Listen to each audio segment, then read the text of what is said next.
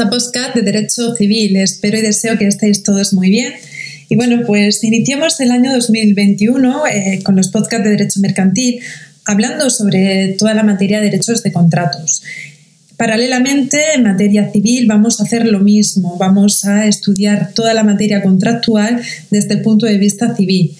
Por dos motivos, porque el derecho civil es la base, la base de los contratos, que, también se estudian en derecho mercantil, y mm, porque así de esa manera pues vamos completando conocimientos desde las dos perspectivas y así pues vamos también completando eh, todo lo que viene a ser la materia contractual desde un enfoque empresarial y desde un enfoque más privativo, más personal, que es el que le daría el derecho civil. Bueno, pues dicho esto, iniciamos la lección de Derecho Civil, esta lección eh, que viene a ser de, obligaciones y de obligaciones y contratos, eh, hablando, hablando en esta lección sobre lo que mm, vendría a ser el derecho privado patrimonial. Así pues, eh, en este tema vamos a ver cuatro enfoques o cuatro pilares fundamentales. Por un lado, el modelo económico constitucional, donde estudiaremos los artículos 10, 33, 38 y 128 de la Constitución española y así los límites generales. El segundo epígrafe de este tema lo vamos a dedicar a los principios que inspiran el modelo y ordenan su estructura. El tercer apartado vamos a hablar sobre la complejidad de los materiales normativos y, las transformaciones del derecho de obligaciones y contratos. Y por último, cerraremos el tema con hablando, comentando por encima, de una manera muy resumida, la distribución de competencias entre el Estado y las comunidades autónomas, donde veremos las bases de las obligaciones contractuales, y mm, en, concreto el artículo 149. 1, eh, eh, apartado, eh, apartado octavo, las codificaciones civiles autonómicas y la, la mercantilización del derecho patrimonial. Bueno, pues dicho esto, iniciamos la lección y en relación al modelo económico constitucional, eh, de los artículos regulados en los artículos 10, 33, 38 y 128 de la Constitución española, hemos de tener presente que las relaciones entre particulares son directamente exigibles entre ellos. El derecho privado patrimonial se refiere a problemas de carácter económico. Y aquí nos tenemos que plantear dos preguntas fundamentales. Por un lado, ¿A quién asignamos esa riqueza? El derecho de cosas responde a esta pregunta de quiénes y bajo qué condiciones son los titulares de esa riqueza. Y en segundo lugar, ¿cómo circula esa, esa riqueza? Es decir, nadie puede por sí mismo satisfacer sus propias necesidades. Se necesita cooperar, transferir riqueza y se entra en conflicto en esa cooperación. La materia de obligaciones y contratos responde a esta pregunta. En primer lugar, se acude, se acude a la Constitución que ofrece el conjunto de reglas básicas de a quién y cómo circula la riqueza. Nuestro modelo económico constitucional se puede deducir de los siguientes preceptos. Por un lado, el artículo 33, donde se reconoce el derecho a la propiedad privada y a la herencia. En segundo lugar, el artículo 38, donde se reconoce la libertad de empresa en el marco de una economía de empresa. En, tercer lugar, el artículo 128, donde toda la riqueza del país, eh, donde se regula toda la riqueza del país en sus distintas formas y sea cual fuere su titularidad, está subordinada al interés general. Eh, al interés general. Y por último, el artículo 10 de la Constitución española que reconoce la libertad. Así pues, se deduce que es un sistema económico de economía de mercado, que eso sí está subordinado al interés general. Es decir, hay un poder público que altere, especialice el derecho privado patrimonial, que por este motivo no es uniforme. Cada uno puede, en principio, hacer con lo suyo lo que quiera. puede decidir si participa y de hacerlo cómo hacerlo. Tiene libertad. Los sujetos que participan intercambian a través de los libres intercambios entre las personas. Mm, las cosas valen lo que los interesados deciden y junto a eso se reconoce el principio de propiedad privada. Los particulares son lo que se apropian y disfrutan de los bienes de naturaleza económica. También hay bienes públicos, por supuesto, pero en principio vamos a ver esos bienes privativos. La Constitución española asegura los títulos de propiedad. En principio, cualquier individuo puede ser titular de un bien de naturaleza económica, puede disfrutar de la asignación de la naturaleza. Además, hay libertad de empresa. El derecho patrimonial es efecto de este sistema económico. Las reglas, las reglas que disciplinen cada parcela del derecho patrimonial irán en un sentido o en otro en función del interés general o por razones políticas. Hay otras normas en torno al problema y que son instrumentales de este fin. Para que haya verdadero mercado, tiene que haber normas claras sobre la libre competencia. Además, se tiene que regular la publicidad y todo ello es derecho patrimonial. ¿Vale? Todo eso es lo que engloba al derecho patrimonial. Ahora vamos a ver cuáles son los principios básicos que inspiran el modelo y ordenan su estructura del derecho patrimonial. Bueno, los principios que rigen todo conjunto de normas legales de este derecho son principalmente el principio de la autonomía privada, libertad y responsabilidad, el principio de pacta sunt servanda, mm, si dudáis en cómo se escribe, escribirlo en Google, sunt acabado en T y luego servanda, tal como, tal como lo estáis escuchando con V.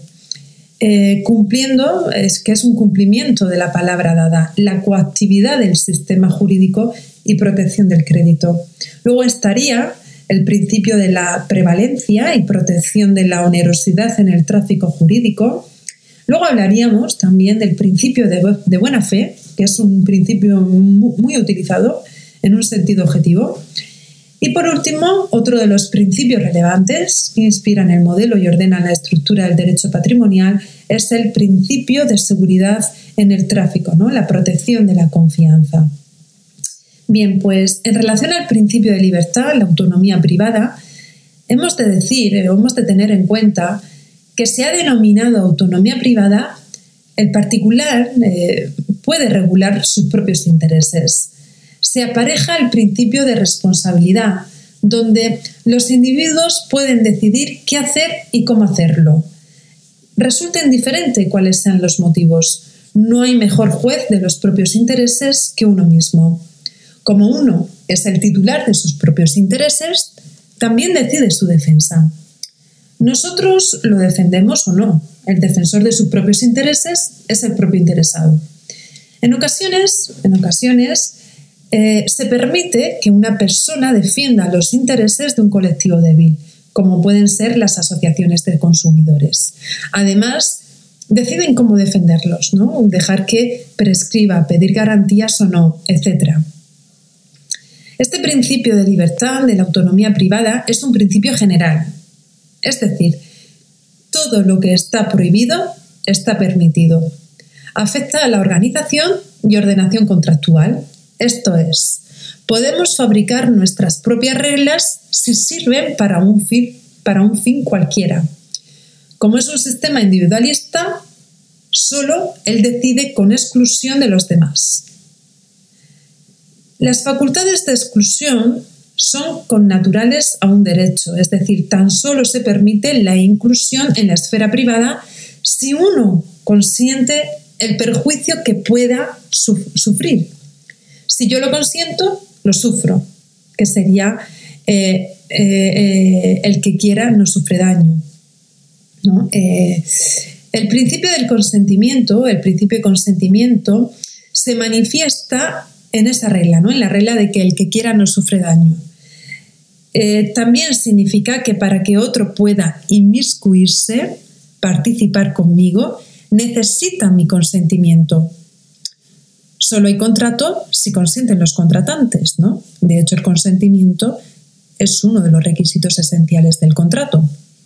El titular de un derecho puede decidir cómo se afecta a su esfera, es la fuente del consentimiento de la principal razón de obligarse, ¿no? Es, este consentimiento es, eh, digamos, esencial para que nazca la obligación. Junto a la libertad está la responsabilidad. Es decir, si en el ejercicio de la libertad económica produce un daño o perjuicio, pues ahí viene esa responsabilidad, ¿no? Pues que se sufra, que lo sufra. Su libertad le obliga a su responsabilidad. Si usted está generando un daño o perjuicio, debe ser consciente y debe asumir su responsabilidad. Debe sufrir en ese sentido la responsabilidad por generar ese daño o perjuicio. No hay libertad sin responsabilidad. Responde de su actuación en el tráfico. Si las cosas van bien, la ventaja es para él. Y si las cosas van mal, los perjuicios también van para él, para el que se obliga, digamos, para el que consiente, para la parte contratante. El artículo 1255 del Código Civil mm, establece que los contratantes pueden establecer los pactos, cláusulas y condiciones que tengan por convenientes, siempre que no sean contrarios a las leyes, a la moral ni al orden público. Y eso es muy importante, donde en cierto modo hay una cierta libertad por las partes contractuantes. Por eso, por eso es muy importante el contrato en todo negocio jurídico. Es el motor principal que inicia y que da fuerza y que da entrada al negocio jurídico. Siempre y cuando este contrato pues no sea contrario ni a la ley, ni a la moral, ni al orden público.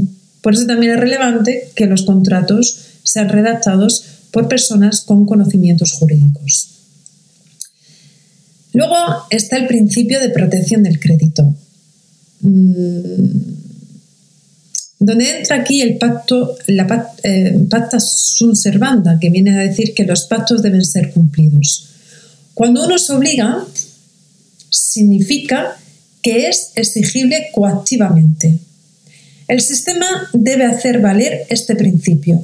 De otra forma, no tendría sentido obligarse. En primer lugar, es una exigencia moral, pero además, si el sistema no es coactivo, no vale de nada. Tiene un reflejo en el artículo 1091, donde dice que las obligaciones que nacen de los contratos tienen fuerza de ley entre las partes contratantes y deben, deben cumplirse al tenor de los mismos.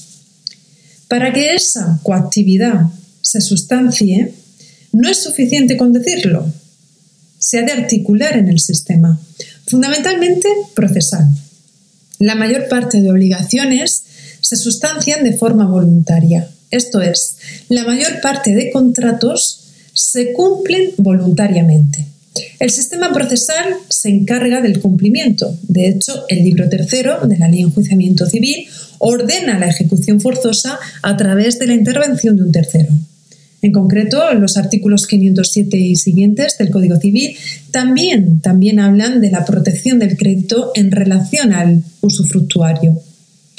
Es precisa, es precisa la protección en general del crédito porque nuestro sistema se basa fundamentalmente en el cobro.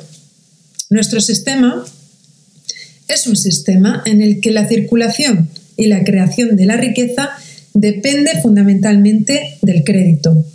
Si no se protege el crédito, se hunde el sistema. Se hace mediante un sistema procesal que facilite el cobro de créditos.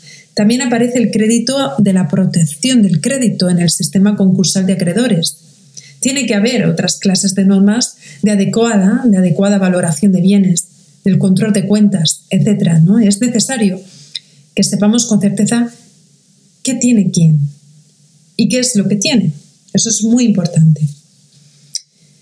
Igualmente, el principio de la prevalencia y protección de la onerosidad del tráfico jurídico viene a decir, viene eh, a, determinar eh, que la onerosidad es el eh, quid pro quo, ¿no? En general se prefiere al sacrificado frente al solamente beneficiado. Un negocio se considera oneroso cuando a cada parte o cuando cada parte consiste en una mutua transmisión de bienes. Cuesta a cada parte el hacer o recibir una prestación. Siempre que hay una, siempre que existe, digamos, una salida patrimonial, hay una entrada patrimonial, pero no siempre coincide. Las partes deciden cuánto cuestan las cosas. Hay precios subjetivos, salvo ciertos mercados protegidos, y el precio justo es, en principio, el consentido querido, el aceptado. Si tenemos que enfrentarnos al problema de que alguien ha regalado al otro antes de pagar lo que debe, alguno tiene que resultar sacrificado porque ambas cosas no pueden darse. Primero se paga y luego se regala. Eh, la regla ha llegado a tal expresión que se presume de modo indubitativo, indubitado, mejor dicho, que los actos a título gratuito son fraudulentos cuando alguien se enfrenta a una insolvencia. ¿no? Ahí está la ley concursal que también regula este principio. El que regala defrauda a quien le debe. Lo gratuito es visto como sospechoso en muchas ocasiones. El beneficiar a otro es excepcional. La excepcionalidad de lo gratuito no es más que el reflejo de la propia realidad. Los benefactores son por excepción aún más en un sistema de economía de mercado y esta onerosidad justifica el principio de enriquecimiento sin causa. Por ello, hay que investigar la razón por la que se produce un desplazamiento de la riqueza. Se ve con, disfavor, también radica en algunas instituciones de la recesión, así como en una regla de, del desequilibrio importante entre derechos y obligaciones entre empresario y consumidores. Y bueno, ahora vamos a ver el principio de buena fe. Mm, con este principio, mm, en cierto modo, se le otorga a nuestro sistema un componente ético. Se funda en la esperanza, la creencia de unos con otros, la confianza. Es un principio moral, ético, que rige en las relaciones privadas y públicas. Se refiere a su sentido objetivo. En lo que se refiere al derecho patrimonial, hay dos preceptos fundamentales. Por un lado, el artículo 7 del Código Civil que establece que los derechos deberán ejercitarse conforme a las exigencias de la buena fe, y por otro lado, el artículo 1258 del Código Civil, que determina que los contratos se perfeccionan por el mero consentimiento y desde entonces obligan no solo al cumplimiento de lo expresamente pactado, sino también a todas las consecuencias que según su naturaleza sean conformes a la buena fe, al uso y a la ley. También, también vale en los derechos contractuales especiales, como puede ser consumo, laboral. Mm, digamos que es primero una regla de control, donde el contrato se, se, contrasta con la buena fe objetiva. No es un principio eh, o no es una regla general, se refiere al contenido o para limitar el ejercicio de los derechos. Eh, viene a establecer que hay un deber de mitigar un daño, deber de no acrecentarlo para que el daño no sea mayor. Existe una excepción clásica que es la pluspetición, cuando se viene a pedir de más a lo que uno tiene derecho. Bueno, y por último, por último, se encuentra el principio de la seguridad del tráfico. Este principio eh, es una protección de la apariencia. A veces significa el sacrificio de los verdaderos titulares de un derecho.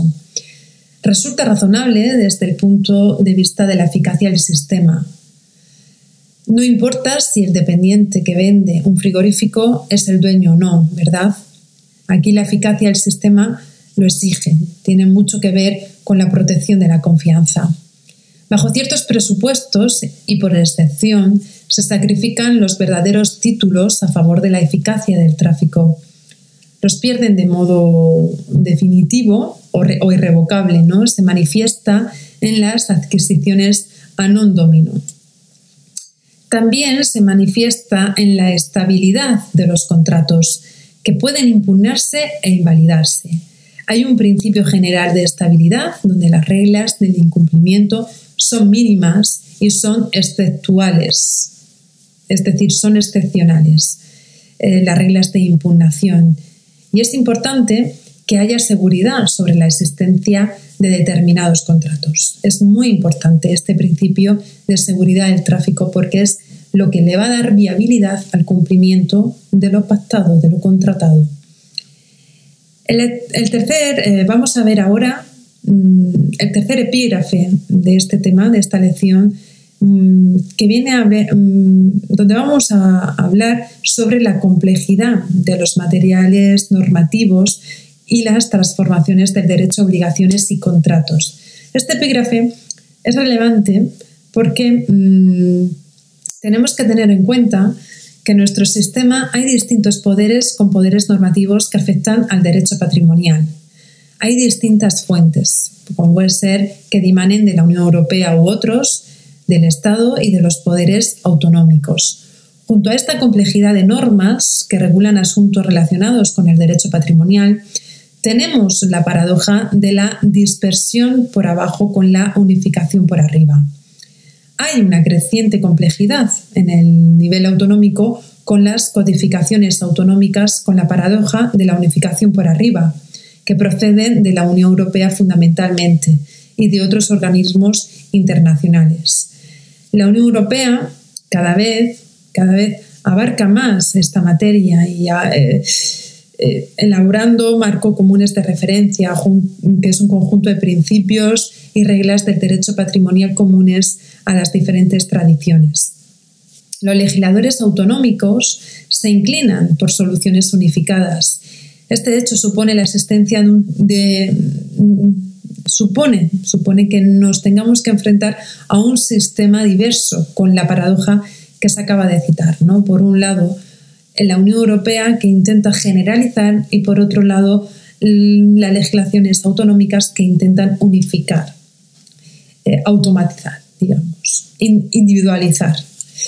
Al margen del Código Civil, en concreto el libro cuarto, existe una muy profusa legislación especial en materia de derecho de consumo, inclusive más extensa que el propio Código Civil.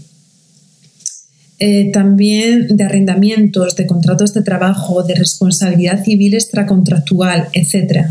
Esto se debe a muchas razones, principalmente a que en España se codifica tarde. Ya había, ya existían normas de extracódigo antes de la entrada de vigor, antes de la entrada en vigor del Código Civil.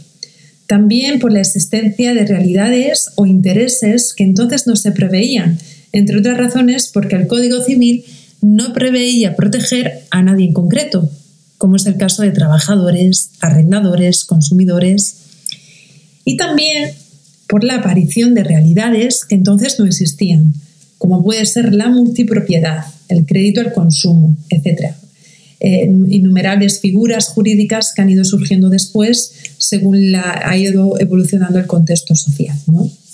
Y ya sin, profundizar en materia de protección de datos, eh, nuevas tecnologías, Internet, etc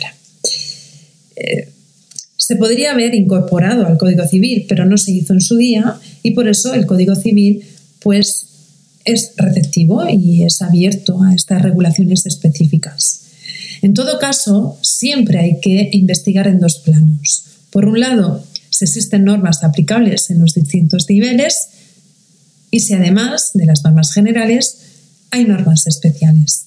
Siempre que tengamos un asunto encima de la mesa, tenemos que ver las normas aplicables en todos los aspectos y luego, además de las normas generales, si existe una norma específica, porque va a ser la que va a priorizar ¿no? frente a la norma general.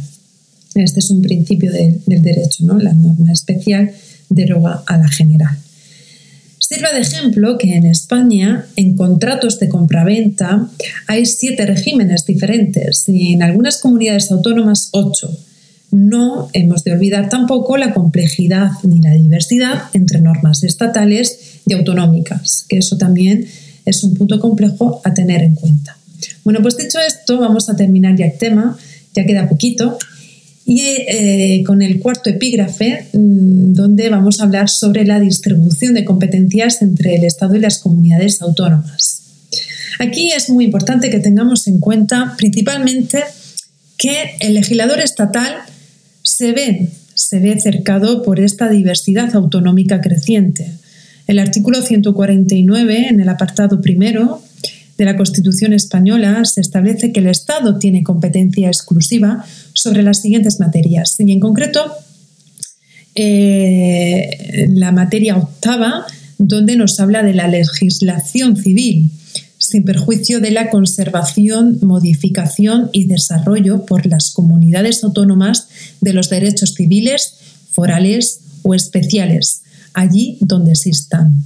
En todo caso, en todo caso, las reglas relativas a la aplicación y eficacia de las normas jurídicas, relaciones jurídico-civiles relativas a las formas de matrimonio, ordenación de los registros e instrumentos públicos, bases de las obligaciones contractuales, normas para resolver los conflictos de leyes y determinación de las fuentes del derecho con respecto, en este último caso, a las normas del derecho foral o especial. En todo caso, ahí es donde va a tener competencia el Estado eh, frente a la comunidad autónoma. Aunque mm, posteriormente se han ido, digamos, delegando algunas de estas competencias o materias a las comunidades autónomas. Pero principalmente hay que respetar lo establecido en el artículo 149, apartado primero de la Constitución española, en especial eh, la materia octava.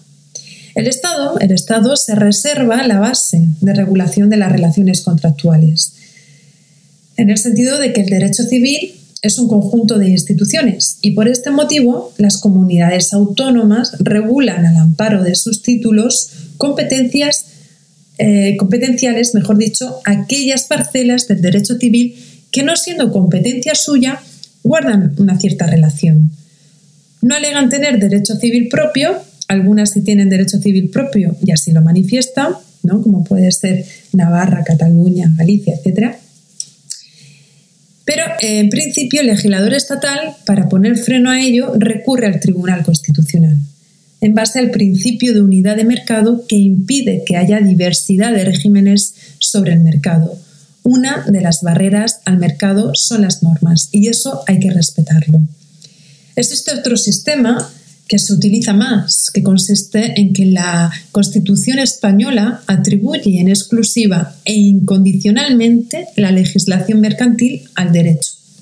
El Estado mercantiliza, digamos, el derecho privado patrimonial para hacerlo inmune al desarrollo, autonómico.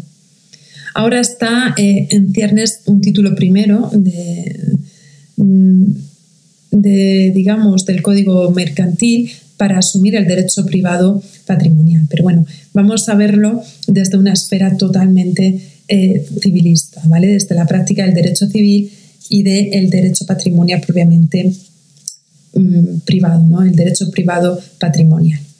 Bueno, pues dicho esto, eh, ya doy por concluida la lección de hoy. Habéis visto que, poquito tiempo, media horita, y, ya hemos visto un tema muy relevante y muy bonito. Un tema además eh, esencial, esencial para los posteriores, para lo que vamos a ver en los siguientes.